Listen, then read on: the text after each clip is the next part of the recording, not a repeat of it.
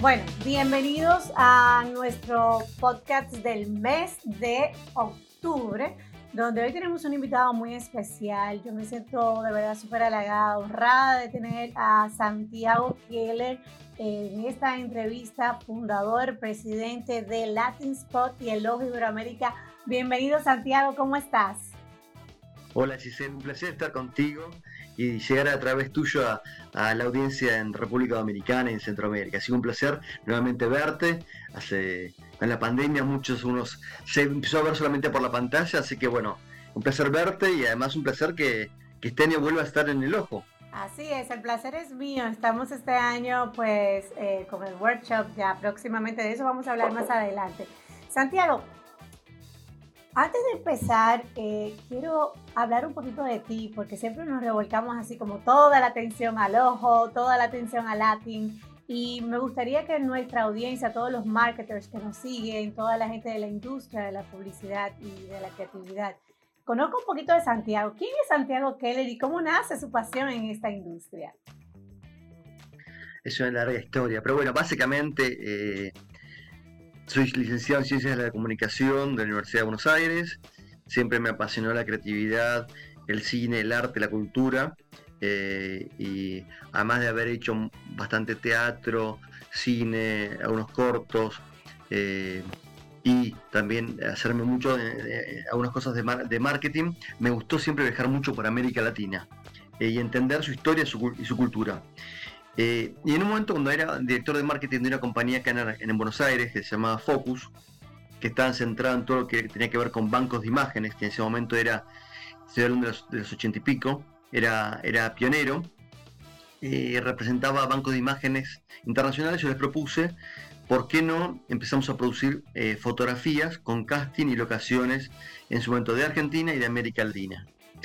Eh, se engancharon enseguida los, que eran los, fundadores, los dueños, y empezamos a desarrollar eso. Al margen de que cuando yo me iba eh, de viaje siempre llevaba mi cámara porque sabía lo que necesitaba, siempre como me interesa mucho la cultura y la historia de cada país, cada que eh, me iba viajando por América Latina, siempre compraba revistas diarios y miraba la televisión local. Y una cosa que, que no podía entender, o entendía, mejor dicho, pero me llamaba mucho la atención, era que estaba, por ejemplo, suponte, en una playa en, en, Chile, o te un caso concreto en Reñaca, que es una playa muy linda de, Chile, y estaba agarrando una revista local, ¿no? Entonces, miraba la playa, miraba la revista, miraba la revista, iba pasando y veía publicidades. Los actores, los, los, modelos de las revistas no tenían nada que ver con la gente que estaba viendo. Me iba al hotel, veía la televisión.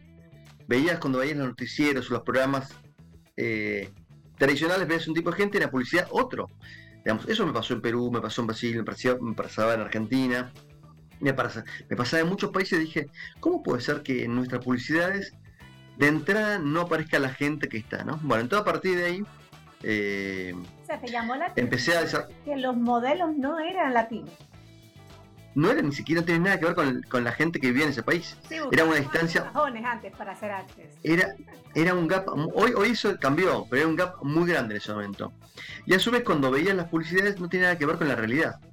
Entonces, en, este, en esta empresa donde trabajaba en su momento les propuse, eh, bueno, yo ahí en esa empresa también había desarrollado una empresa en Chile, una empresa en Venezuela, había contribuido a formar una empresa en México, eh, y en Colombia, y en Brasil, y en España, era un proveedor de la industria publicitaria que era un banco de imágenes. Ah, perfecto.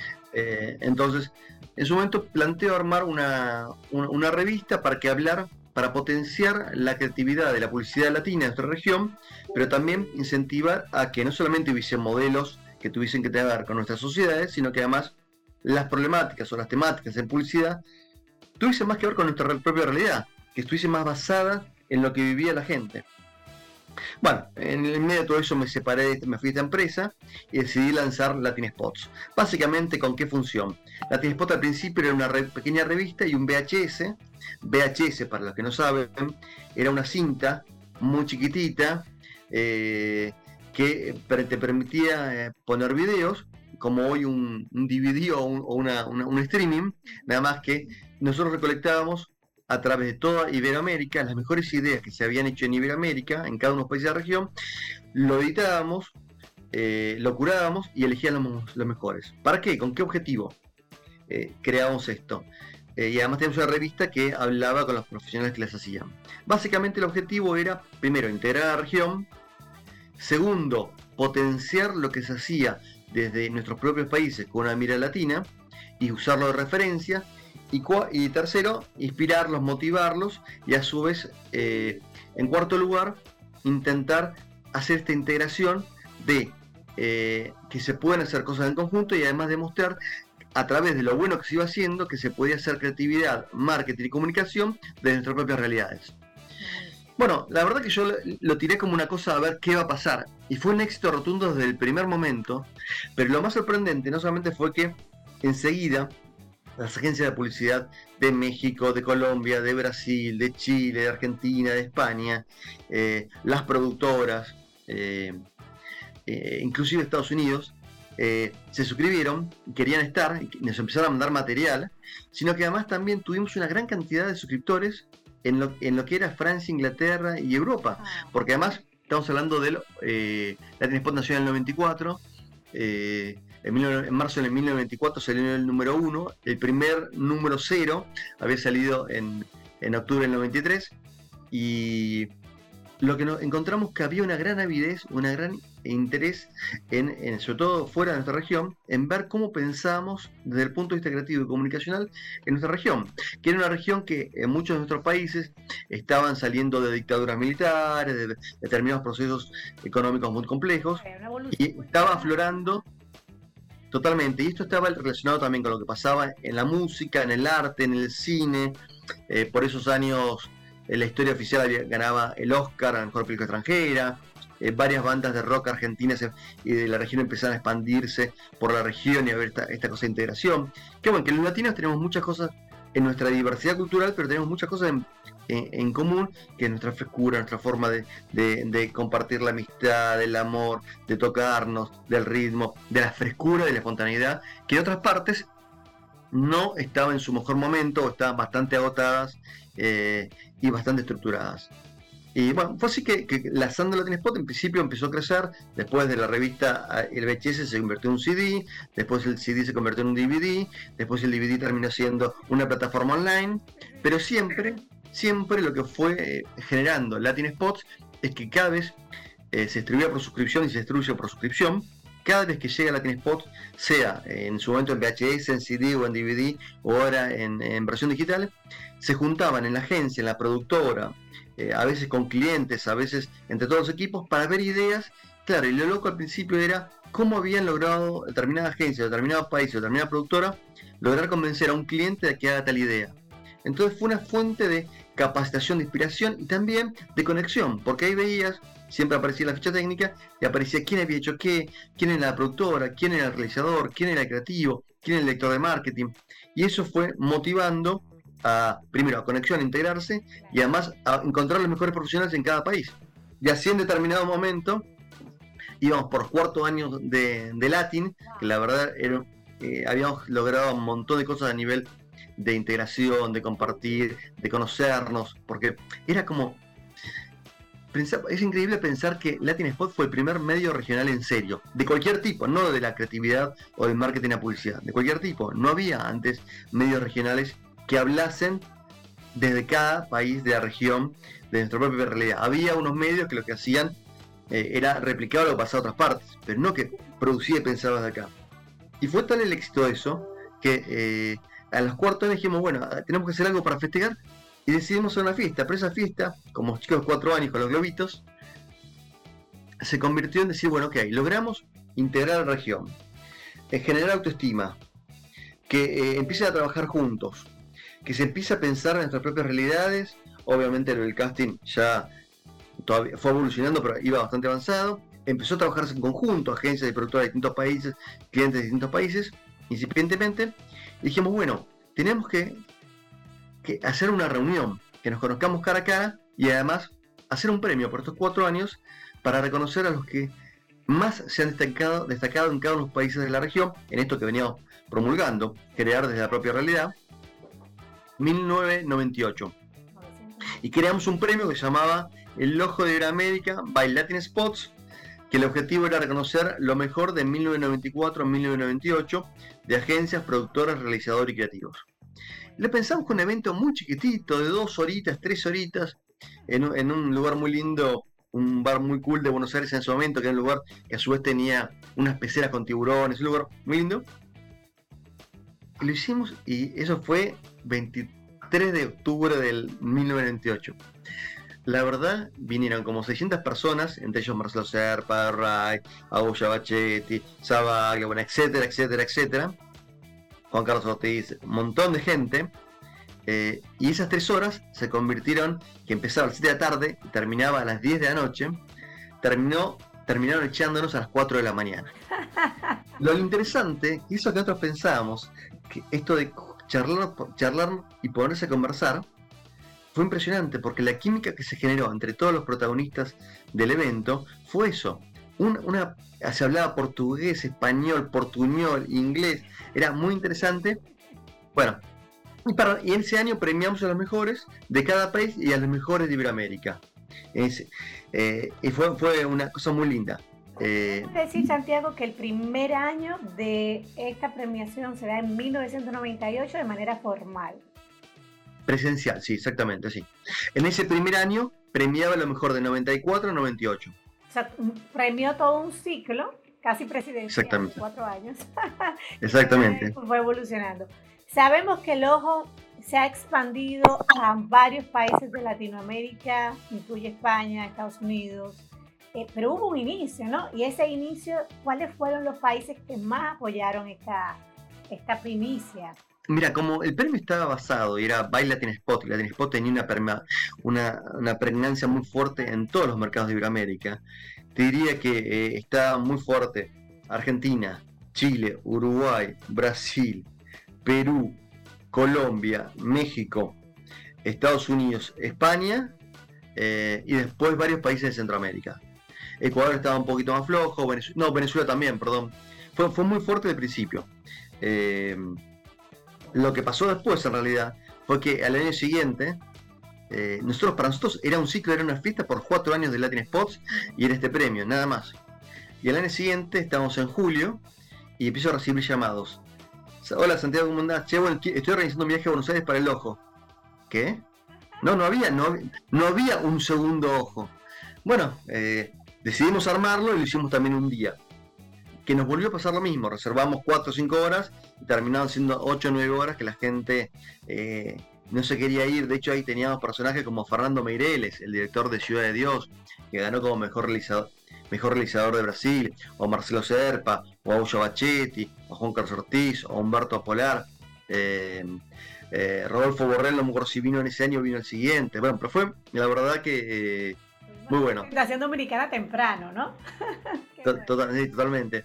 Y en el tercer año ya decidimos, como había pasado lo mismo, decimos, al margen del premio y de premiar, lo que acá está viendo es que la gente quiere juntarse a compartir, a conversar, intercambiar experiencias, pensamientos e ideas.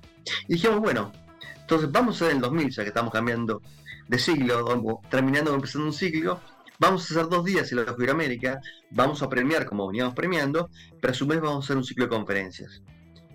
Claro, y ahí explotó, porque hicimos dos días de conferencias que estaban desde Washington Oliveto, Marcelo Serpa, eh, Andy Fowley, un montón de otra gente maravillosa. Y, ahí eh, hicimos dos días y nos pasaba lo mismo. Era de 10 de la mañana a 11 de la noche y nos echaban a las 2 de la mañana porque la gente no se iba.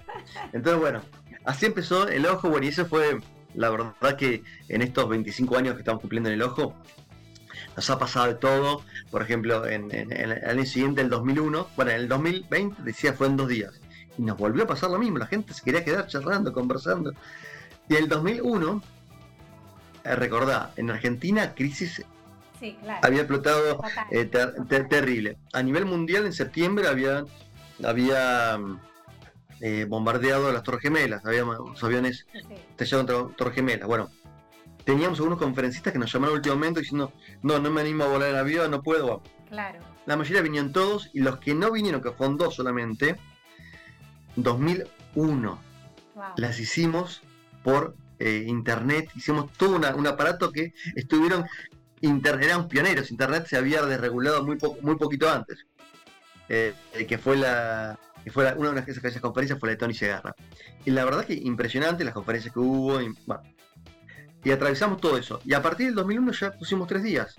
Eh, y si bien nos vienen pidiendo que sea más días, no. Dijimos, no, tres días ya estamos. No, no, no, más. Y bueno, y la verdad que en estos 25 años eh, el ojo ha seguido creciendo permanentemente, se ha consolidado, se ha consolidado como un espacio de pensamiento, de compartir experiencias, de pensar juntos, de encontrarnos en nuestra diversidad latina, en nuestra diversidad eh, y en nuestra riqueza, y que eso genera mucha otra riqueza eh, y, permitió ir construyendo junto con Latin Spots un espacio de reconocimiento mundial del pensamiento latino en su diversidad. ¿no?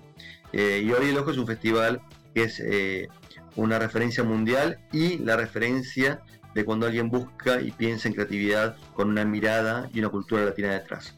Eh, Desde los inicios, el ojo venía a ser una reunión de talentos, que este networking se da desde la primera reunión y el objetivo ha permanecido durante todos los años, o sea, que eh, ha seguido permeando y se ha seguido extendiendo a través de toda América.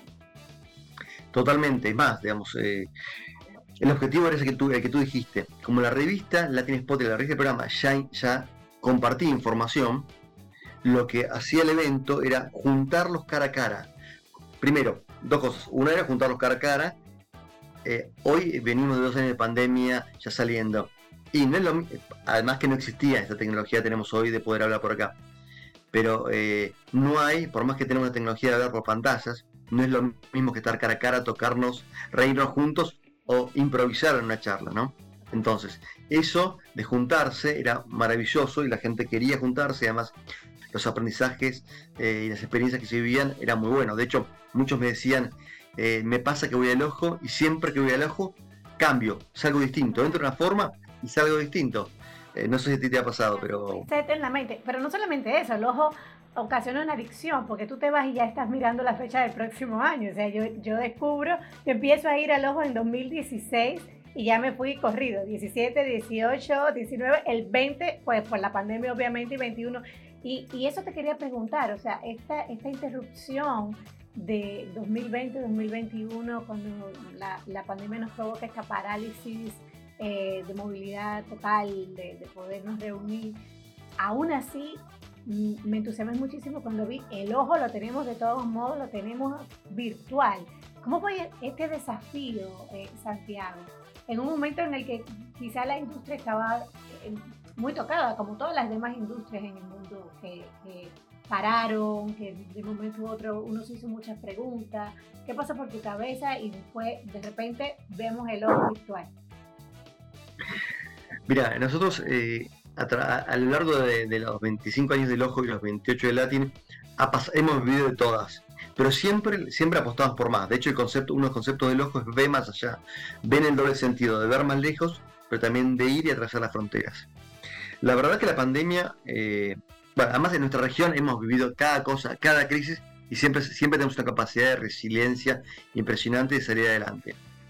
Y eh, cuando vino la pandemia, la verdad que eh, al margen del miedo que teníamos todos, el tema de aislamiento y demás, tanto desde Latin como desde el ojo nos adaptamos rápidamente porque dijimos, hoy más que nunca tenemos que estar.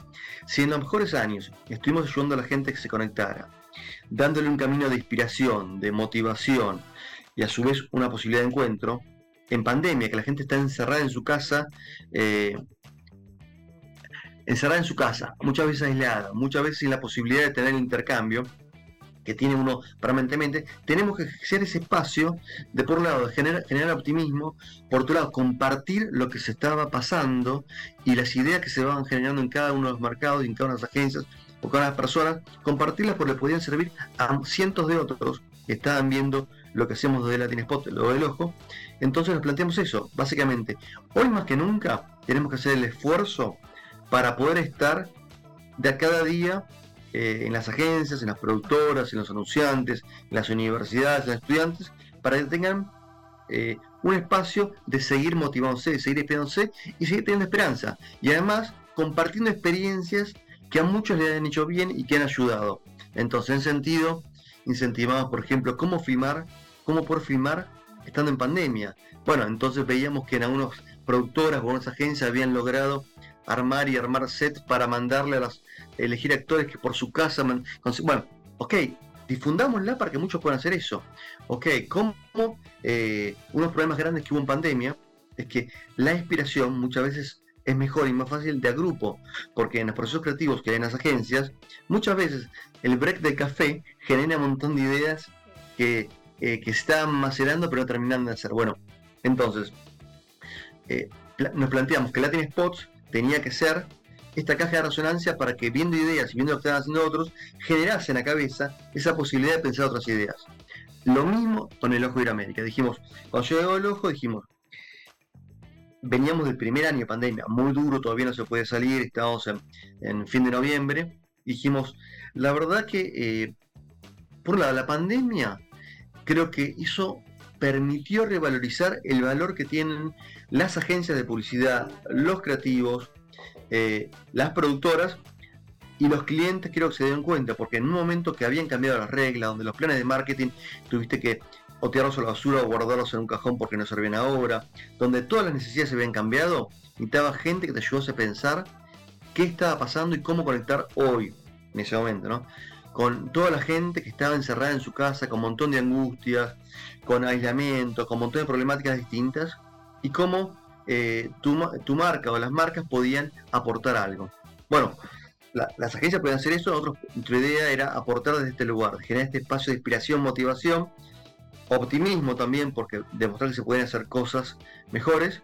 Y dijimos, bueno, si logramos eso con respecto a Latin Spots y, y la gente estaba pudiendo empezar a trabajar, también tenemos la obligación de reconocer a los que mejor lo han hecho este tiempo. Obviamente, no vamos a tener la exigencia del nivel de producción con 28 cámaras, eh, con dos meses de producción en cualquier parte. No. Eh, vamos a ver qué hay en la industria, pero vamos a reconocer a lo mejor que se ha hecho en este contexto. Porque la verdad que se había trabajado con mucho esfuerzo, con mucho más esfuerzo, con muchas más limitaciones eh, y, poniendo mucho de la vida personal de cada uno. Y nos parecía que era, era no una, una posibilidad, una obligación nuestra dar este espacio a reconocer. Y mirá lo loco que fuimos el único festival del mundo, el único festival del mundo de cualquier tipo que estuvo presente y lo hizo. Otro festival, le dijeron vos. Festival, aquellas piezas, o sea, creo que se humanizó mucho todo el mensaje en ese momento. Totalmente. Pero mira que fuimos el ojo, fue el único festival del mundo que hizo el evento integralmente. Otros hicieron simplemente unas charlitas o algo así. El ojo volvió a reconocer a lo mejor. Eh, bueno, es cierto que el Ojo es un festival de vanguardia en un montón de aspectos, que tecnológicamente es un festival de vanguardia, eh, pero sobre todo es la mirada que tenemos, ¿no? La mirada de compromiso y la pasión como latinos que tenemos de ponerle y hicimos todo, hicimos no solamente las conferencias, workshops, sino que se juzgó, se juzgó eh, virtualmente, se escribió virtualmente, se juzgó virtualmente, se hicieron las premisiones, hasta alfombra roja se hizo virtualmente. y la gente estaba alucinada porque eh, nosotros veíamos y había gente que se había juntado, en ese momento había abierto una, ventana de, que se podía volver a salir con limitaciones, pero veías que un montón de gente se juntaba en, una casa a ver el ojo. Y tenía un montón de gente transmitiendo que nos veía. Bueno, fue muy, muy, muy, muy divertido, muy emocionante y la gente lo agradeció muchísimo. Eh, eso en el 2020. El 2021 pensamos que íbamos a poder eh, hacerlo presencial y al final con, con las segunda, tercera dosis versión de la pandemia, tuvimos que hacerlo virtual y también fue realmente, eh, transmitimos cerca de 36 horas eh, de un contenido y una calidad eh, muy muy bueno. Se reconocieron muy buen trabajo porque ya se empezaba a poder salir o, había, o ya se había adquirido mucha experiencia en filmación en con estas condiciones y ya había en algunos países se podía empezar a hacer. Hubo mucha integración Sí, porque además había mucha integración entre agencia y productora, entonces se liberaba en México, por ejemplo. En México se puede liberar firmar. Entonces, de Argentina o de Brasil o de Chile conseguían una productora eh, que les permitían firmar con actores ahí. O, se cortaba México y se abría en España. O se cortaba España y se abría, se abría en Argentina. Se cortaba Argentina y se abría en Perú. Entonces, fue realmente un proceso de, de trabajo en conjunto regionalmente muy, muy, muy lindo y se dio mucho mejor, mucho mejor trabajo. Y, la verdad que la gente lo agradeció muchísimo, porque además eh, creo que uno, de los temas más fuertes y más duros que hubo en esta pandemia, y que todavía se está viendo, es que eh, la importancia de la formación de gente, más allá de las universidades, de los centros de estudios y capacitación, en esta industria, el compartir y el aprender eh, en vivo, en una agencia, una productora, o inclusive en los departamentos de marketing de los clientes, ir aprendiendo lo que se va haciendo, eh, es muy importante y muy nutritivo. Y eso se perdió muchísimo porque todavía sigue en muchas partes el trabajo remoto.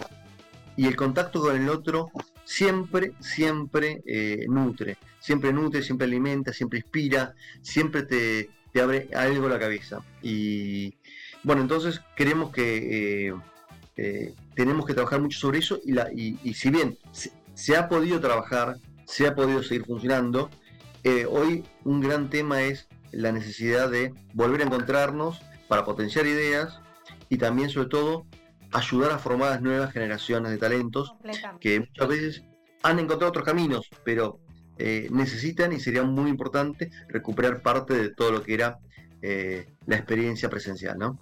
Esta experiencia presencial nos permite no solamente compartir, sino educarnos, como dice, creo que es el festival que más aporta en capacitación, eh, no solamente por, la, por los casos de tendencia que se pueden ir viendo, sino también por los expertos que vienen a, traernos estas conferencias, que nos van compartiendo su conocimiento en toda su trayectoria y cómo ha ido evolucionando. Y precisamente de eso te quería hacer la próxima pregunta, eh, Santiago, antes de entrar a, citar conferencistas y las diferentes categorías. Post pandemia, ¿qué has podido observar? que te estás involucrado en, en el todo del festival y tienes pues eh, el privilegio de ver todas las categorías. Yo estoy como jurado en la parte de PR, el ojo eh, PR, y la verdad me quedo sorprendida de todo el talento y, de, del llamado tan humano, sobre todo que hay en cada uno de los mensajes hoy día. Pero tú que has podido ver todas las categorías, ¿qué sientes si hay un factor común que cambió post pandemia? Qué pregunta. A ver, primero, eh, yo no he visto, pero son muchas categorías, muchas categorías y mucho material inscrito este año.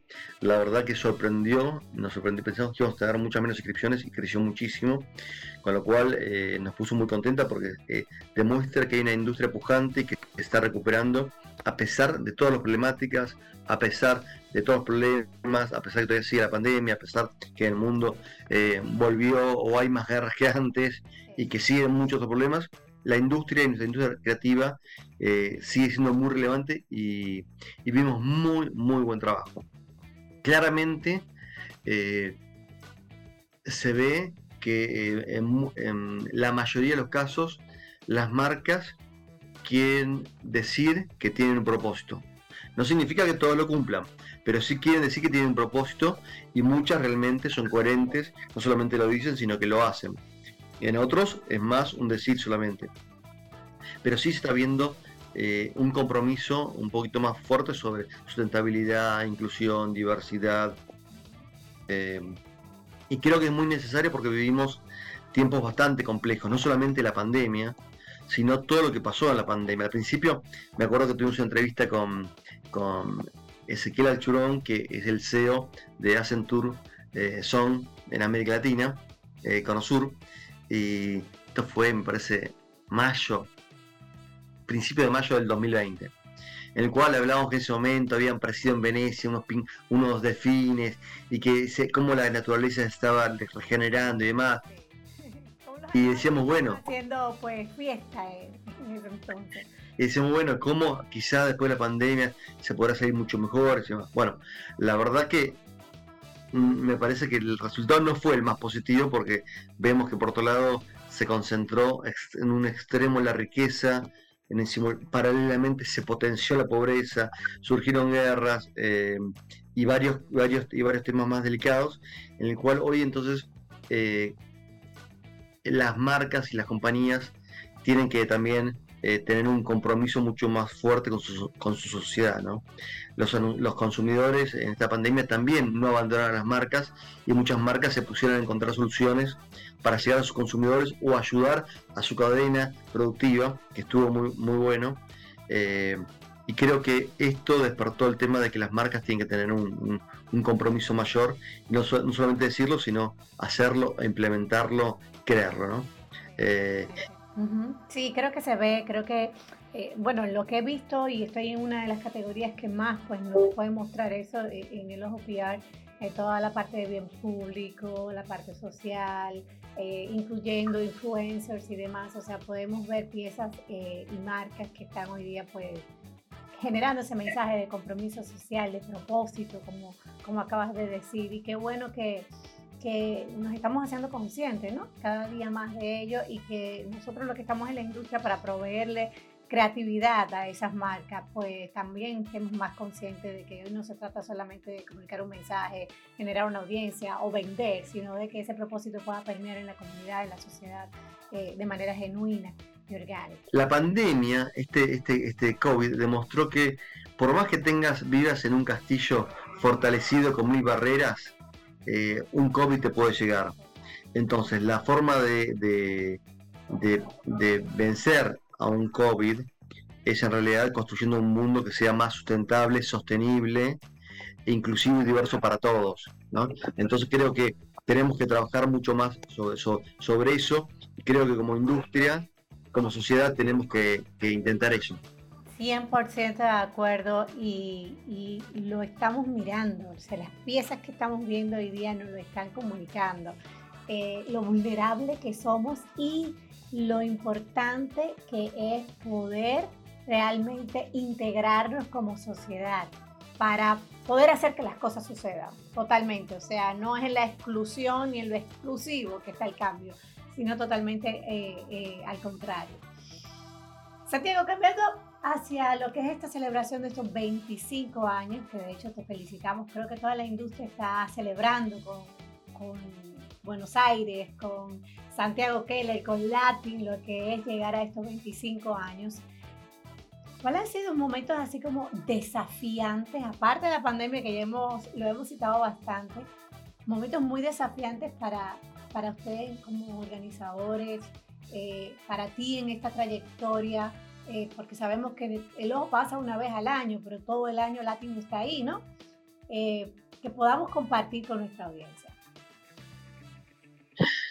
Desafíos ha habido muchos eh, y todo el tiempo, desde, desde problemas tecnológicos, por ejemplo, me acuerdo, de vuelta, no había VHS, había, después pasamos a Betacam, Betacam era otro formato de video, entonces cuando lanzamos en el, en el 2001 la inscripción a piezas, en general la gente nos mandaba o CDs que ponían las gráficas o las vías públicas, o nos mandaban cassette Betacam, Betacam, pesaditos, que además había tres formatos, estaba el Betacam PAL N, que estaba en, Argentina, en España, en Uruguay, el NTCC, que era de Estados Unidos y, la mayoría de países de América Latina, y eh, el, el PAL M, que estaba en Brasil, que en realidad no era ni una cosa ni la otra. Entonces, el porque que conseguir todo ese material que se con muy poco tiempo tras a un montón de sistemas. Y eso fue un gran desafío. Otro desafío fue que en determinado momento, en Argentina, por la crisis económica que te contaba, las restricciones,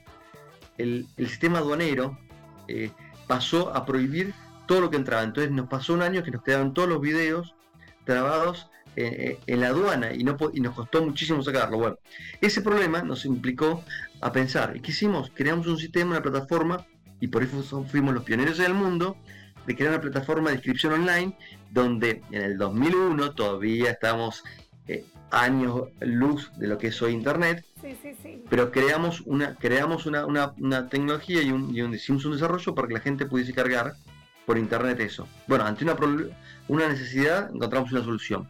Creo que ese fue eh, eh, lo más importante que siempre encontramos en los 25 años nos pasó otro año. Tenían un espacio enorme de toda aquella filmovideoteca. No, no, almacenamiento, procesamiento, equipo, etcétera, etcétera, etcétera. Pero bueno, en ese caso nos encontramos con la aduana que no podíamos, no podía llegar el material porque estaba trabado en aduana. Bueno, encontramos una solución a través de la tecnología. Otro año, parece fue en el, en el 2007, un conferencista, no me acuerdo si, sí, me parece que fue Nissan Guanais en ese momento, 2007, eh, hubo en San Pablo, venía de San Pablo a dar una conferencia, eh, hubo una tormenta terrible no pudo salir el vuelo, justo venía con muy justito tiempo, entonces Nissan nos plantea, bueno, mira, no voy a llegar, eh, están cancelados todos los vuelos, imposible que llegue, así que tengo que suspender la, conferencia. Digo, Nissan, un montón de gente quiere verte, además Nissan había sido el primer ganador del Ojo de América en DM9, el fundador de DM9 en Brasil, en 1994-98 como otra agencia, ya había venido otras veces, pero bueno, ese año era importante. Eh, y te dijo, Nissan, no te preocupes. ¿Tenés una computadora? Sí, bueno, ok. Hicimos una computadora transmisión streaming, que no existía el streaming en ese momento. Entonces hicimos una corrección, hicimos toda una movida de nuestro tipo técnico y pudimos hacerla en vivo. Él desde San Pablo eh, y nosotros de acá, en ese momento lo hicimos y funcionó fantástico. Y hubo interacción, un montón de interacción en vivo eh, encontramos soluciones a problemas viste que nos iban surgiendo permanentemente, pero siempre el desafío mayor, si querés, es cómo encontrar eh, la forma de seguir siendo relevante. Hoy en Iberoamérica, un eh, montón de generaciones han formado en el Ojo Iberoamérica, se han inspirado, montón de talentos han surgido, han crecido, han conquistado sus países, la región e incluso el mundo. Hoy vemos latinos por todas partes del mundo siendo relevantes empezaron a multiplicarse medios por todos lados, otros festivales. Eh, entonces siempre el desafío es cómo ser relevante. Eh, y bueno, año a año es ese, desafío, ¿no? Siempre bajo la mirada de ver más allá, ver más lejos, ver más profundo en lo que está pasando en nuestros países, en nuestra realidad, en nuestra cultura, en nuestra sociedad eh, y en nuestra creatividad, nuestro marketing nuestra producción audiovisual. atravesados por lo que haya, las plataformas, los medios, lo que vaya surgiendo. Y creo que en ese sentido siempre hemos logrado encontrar la vuelta para, para seguir aportando, seguir motivando, seguir inspirando y sobre todo seguir siendo el espacio de encuentro donde el talento latino se junta, cada vez que se junta, algo nuevo surge, algo nuevo eh, te motiva, te inspira y surgen millones de ideas eh, en, esta cosa de juntarnos.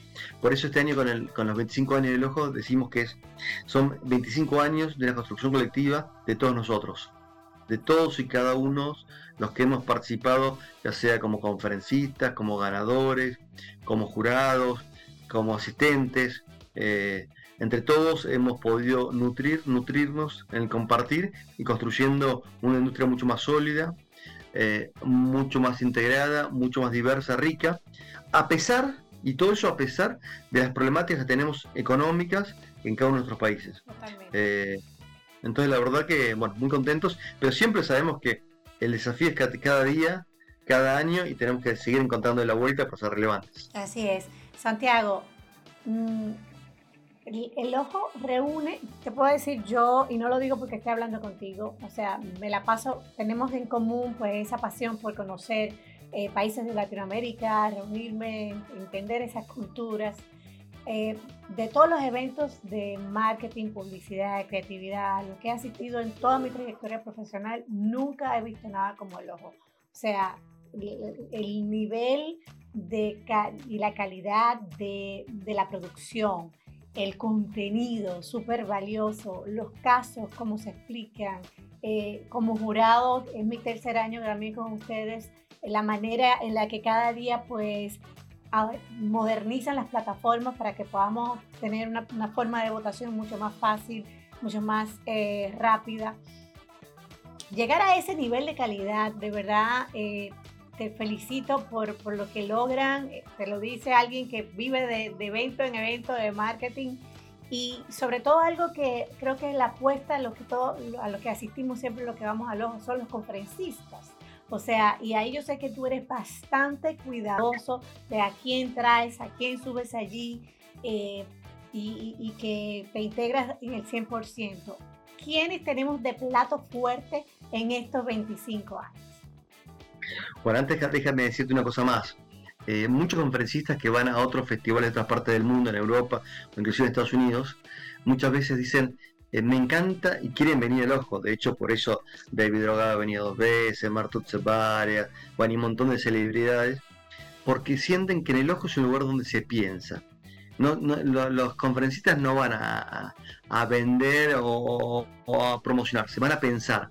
Y lo que es interesante es que el público les responde y también piensan juntos. Entonces es muy rico ese intercambio.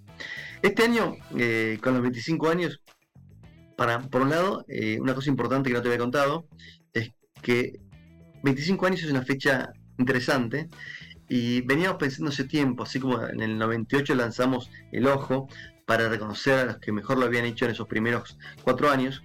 Este, este año, en la celebración de los 25, decidimos hacer algo que veníamos dándole vueltas y decidimos hacerlo con los 25, que es crear el Salón de Honor del Talento Latino, para reconocer ahí a aquellos profesionales que a lo largo de estos 25 años, en el ojo y a través del ojo, han aportado de una manera eh, eh, muy importante y significativa a la construcción de la industria, a llevar a nuestra industria un reconocimiento global eh, y a mejorarla y levantarla. Entonces este año hemos decidido lanzar el Salón de Honor Talento Latino con tres profesionales, uno es una individual, es una dupla, el primero de ellos es Marcelo Zarpa, ganador eh, más de siete oportunidades como Mejor Creativo de Iberoamérica, el, transformador de, de Almap BDO eh, y convertirla en la mejor agencia del ojo y la mejor agencia del mundo, eh, y poner a la creatividad latina y brasileña en el, mapa mundial de una manera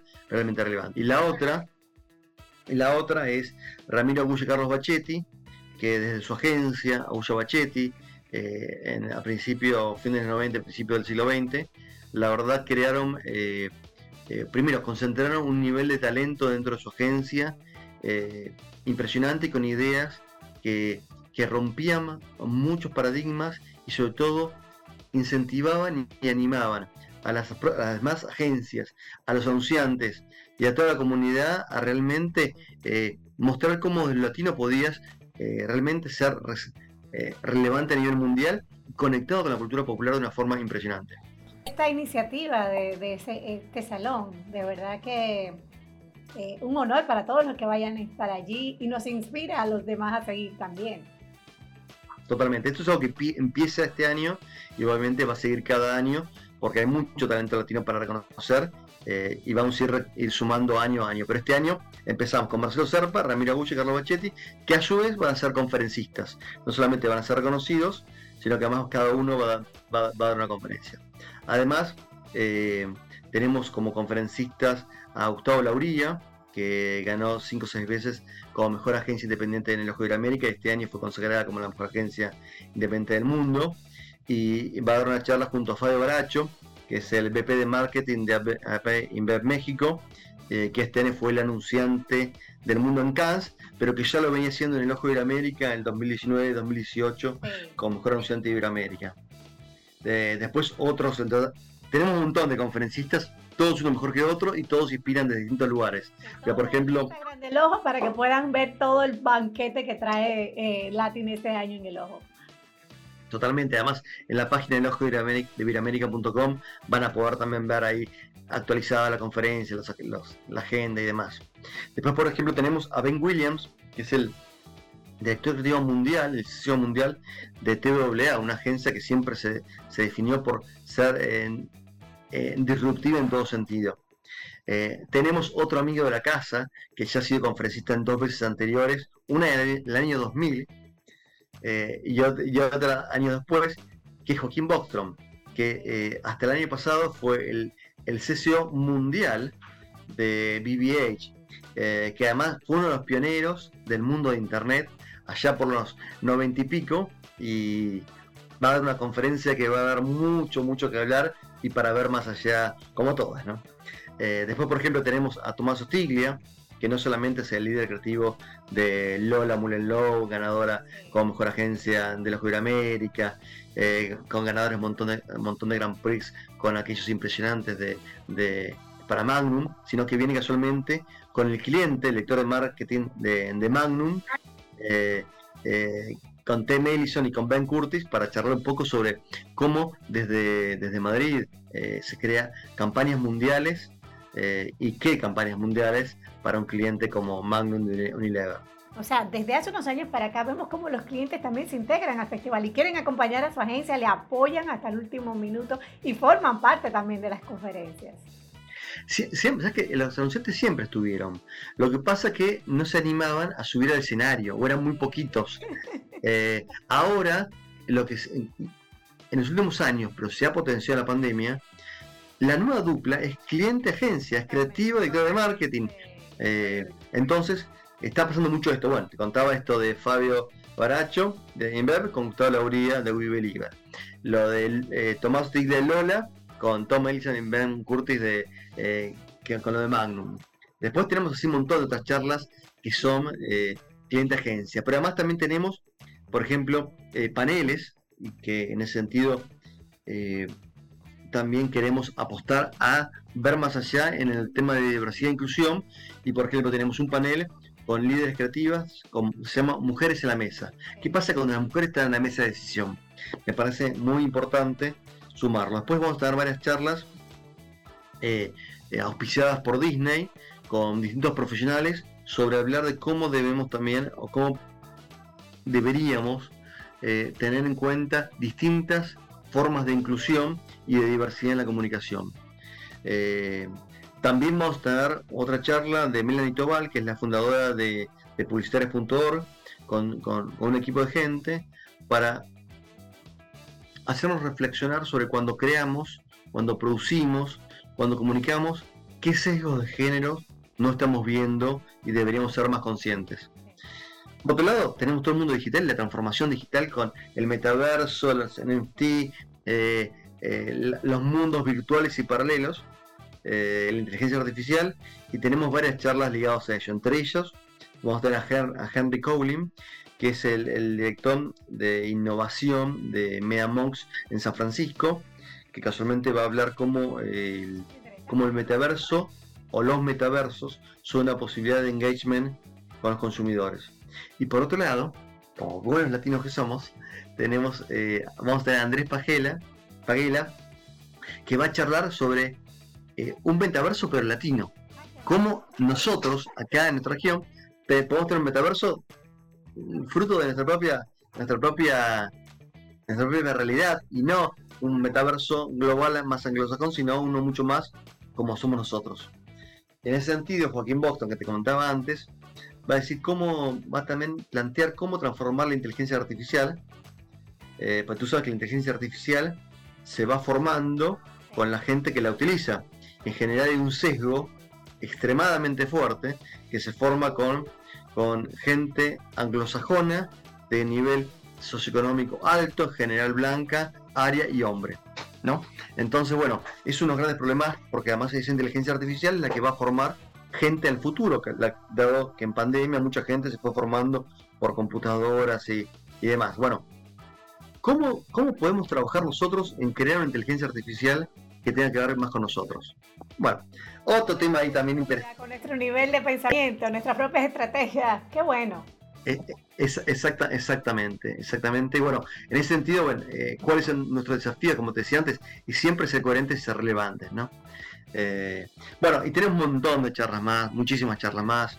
Por mencionar algunas categorías también, Santiago, ya sabemos que ya las inscripciones a los a las categorías ya pasaron, pero para que todas las personas que todavía no se han motivado a comprar ese ticket y montarse en ese avión para venir al ojo entiendan un poquito más de todo lo que tenemos allí.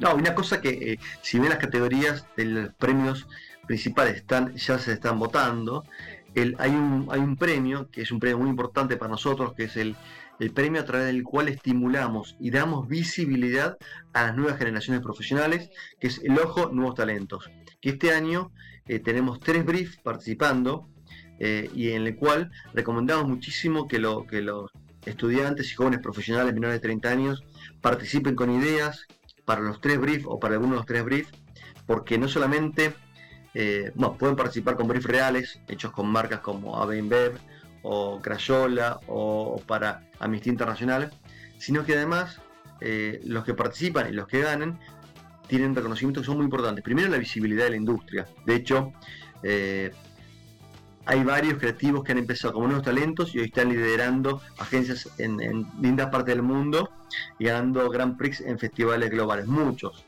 Eh, algunos de Perú, algunos de Ecuador, otros de Colombia, otros de Uruguay, otros de México. Entonces es una posibilidad muy importante de visibilidad. Este, este, este viernes, me parece que este, este jueves, 20, si no me equivoco, 28, 28, cierra la inscripción. Es el último día para terminar de escribirse. Ahí pueden ver en el ojo de en la solapa de nuevos talentos, toda la información. Pero invito mucho a eso. Y la otra, obviamente, es todos los que puedan, eh, intenten venir a Buenos Aires a asistir al evento, porque como, como decíamos al principio y como decían, dicen siempre muchos, eh, muchos participantes del ojo, el ojo tiene dos cosas muy buenas. Una, que querés venir y querés volver. Y la otra, que es la mala, que te genera una adicción, porque salís, sabés que venís y salís súper motivado para comerte el planeta, el mundo en el 2023. Así que... Son tres, días de, son tres días que no te quieres perder un minuto, a veces uno quiere ni siquiera ir al baño para no perderse un segundo, porque todo va pasando muy rápido, pero todo tiene eh, una atracción eh, para inspirarnos, de verdad que creo que todo el que está en la industria del marketing, de la publicidad, la transformación digital, innovación, estés en agencia, seas cliente, estudiante, tiene eh, un llamado a venir a los... Además de que no solamente los tres días de festival, que ya eso estamos más, más que pagos, sino que Buenos Aires es una ciudad hermosísima para quienes no la hacen y ahí pues van a tener un banquete culinario, eh, cultural, el arte, o sea, hay mucho que ver en, en, Buenos Aires aparte de todo lo que nos vamos a llevar en el ojo. Yo desde que empiezan las fechas ya voy sacando, mirando siempre, llamo a Ana siempre, le digo, dime cuándo es este año, porque de verdad que que es un banquete lo que nos damos en, el festival. Te felicito, Santiago, y quería pedirte para cerrar, ¿qué le puedes decir a esos nuevos talentos precisamente de los que estamos hablando? Tú que tienes ya eh, todos estos años mirando de todo, que has visto, has pasado diferentes retos, eh, sabemos que los latinos, para poder nosotros pues desarrollarnos y ser relevantes en cualquier tipo de industria, no importa si es marketing, publicidad, si estás en tecnología, si eres médico, pues tenemos grandes desafíos porque no tenemos quizás las ayudas que en otros países pues eh, consolidan un, profesional. ¿Qué le dirías tú a, estos chicos de ahora que se habla mucho de la inmediatez, de que todo lo quieren rápido, de que son un poquito sensibles, susceptibles cuando entran a, trabajar en cualquier área. ¿Qué, ¿Cuál sería el consejo que Santiago les pudiera, pudiera compartir? Cada generación aprende distinto, pero sin duda eh, la experiencia, el compartir, el vivenciar y, el construir con el otro son, son formas de nutrición y de aprendizaje que no te lo da estar solo detrás de una pantalla. Eh, y después, que no todo es inmediato, sino que también hay que aprender a tener paciencia eh, y a veces que las cosas buenas llevan su tiempo a producirlas. Eh, básicamente eso me parece. Y, pero lo principal es construir juntos, ¿no? Cuando estás con otro, seguramente va a ser mucho mejor. Puede ser más lento el proceso, puede llevar más ida y vueltas, puede llevar la necesidad de discutir varias veces hasta ponerse de acuerdo pero cuando te pones, logras poner de acuerdo, va a ser mucho más fuerte y sostenible el tiempo que construyes. Así que me parece que va por ahí. y eso es lo que hemos hecho, eso es lo que hemos hecho nosotros con el Ojo de la América en Latin Spots a lo largo de estos 25, 28 años respectivamente, ¿no? Construir eh, entre todos, construir eh, para dar una cultura, para, para fortalecer una cultura, para dar una relevancia en el mundo y también para dar relevancia económica a nuestras sociedades y darle a su vez posibilidades a los que viven en esas sociedades y a las nuevas generaciones que se van formando. Así, que por ahí va. Bueno, la invitación está para este 9, 10 y 11, ¿me corrige Santiago? Bien, 9, 10 y 11 de noviembre en la Rural Buenos Aires para que nos veamos todo en el ojo. Nosotros vamos a estar allí. Además, eh, agradecerte por la invitación como jurado este año en la categoría de PR, que me encanta. Me, cuando me llegó la invitación, yo hice una fiesta en el carro y iba con mi esposo manejando. Y dije, ¿qué pasa? Ya, ¿qué voy a hacer jurado? Porque me encanta porque tienes la oportunidad de, de, conocer eh, más de lo que está trabajando la industria eh, y de tener pues esa integración directamente con tantos profesionales también eh, que están ahí eh, pues poniendo su, granito de arena para elevar la creatividad, ¿no? Y bueno, también vamos a estar ahí con un workshop eh, hablando de infoproductores, el nuevo talento donde enfocar, para que las marcas también se enteren de qué están haciendo por los infoproductores como grandes influencias educativos en, en el sector del marketing también. Y bueno, la cita es 9, 10 y 11 en el Ojo en la Rural. Eh, Santiago, muchísimas gracias por acceder a a esta invitación. Nosotros estamos en el aire, yo creo que ya mañana estamos rodando este podcast para toda la comunidad de de mercadólogos, publicistas, creativos, gente que está conectado a la industria, a, nuestras, a las marcas también, no solamente para República Dominicana, sino también para todas las audiencias que tenemos en, en Colombia, México, Perú, Buenos Aires, también allá en Argentina y también nuestras comunidades en Bolivia, también nuestras comunidades en, en Estados Unidos. O sea que, bueno, esperamos que todo el mundo se entere de lo que va a pasar en el ojo este año. Dale, y será un placer verte cara a cara en el ojo y escuchar tu, tu, workshop, así que nos vemos en el ojo en pocos días. Muchísimas gracias. Un abrazo. Gracias a ustedes. Besos, chao. Igual.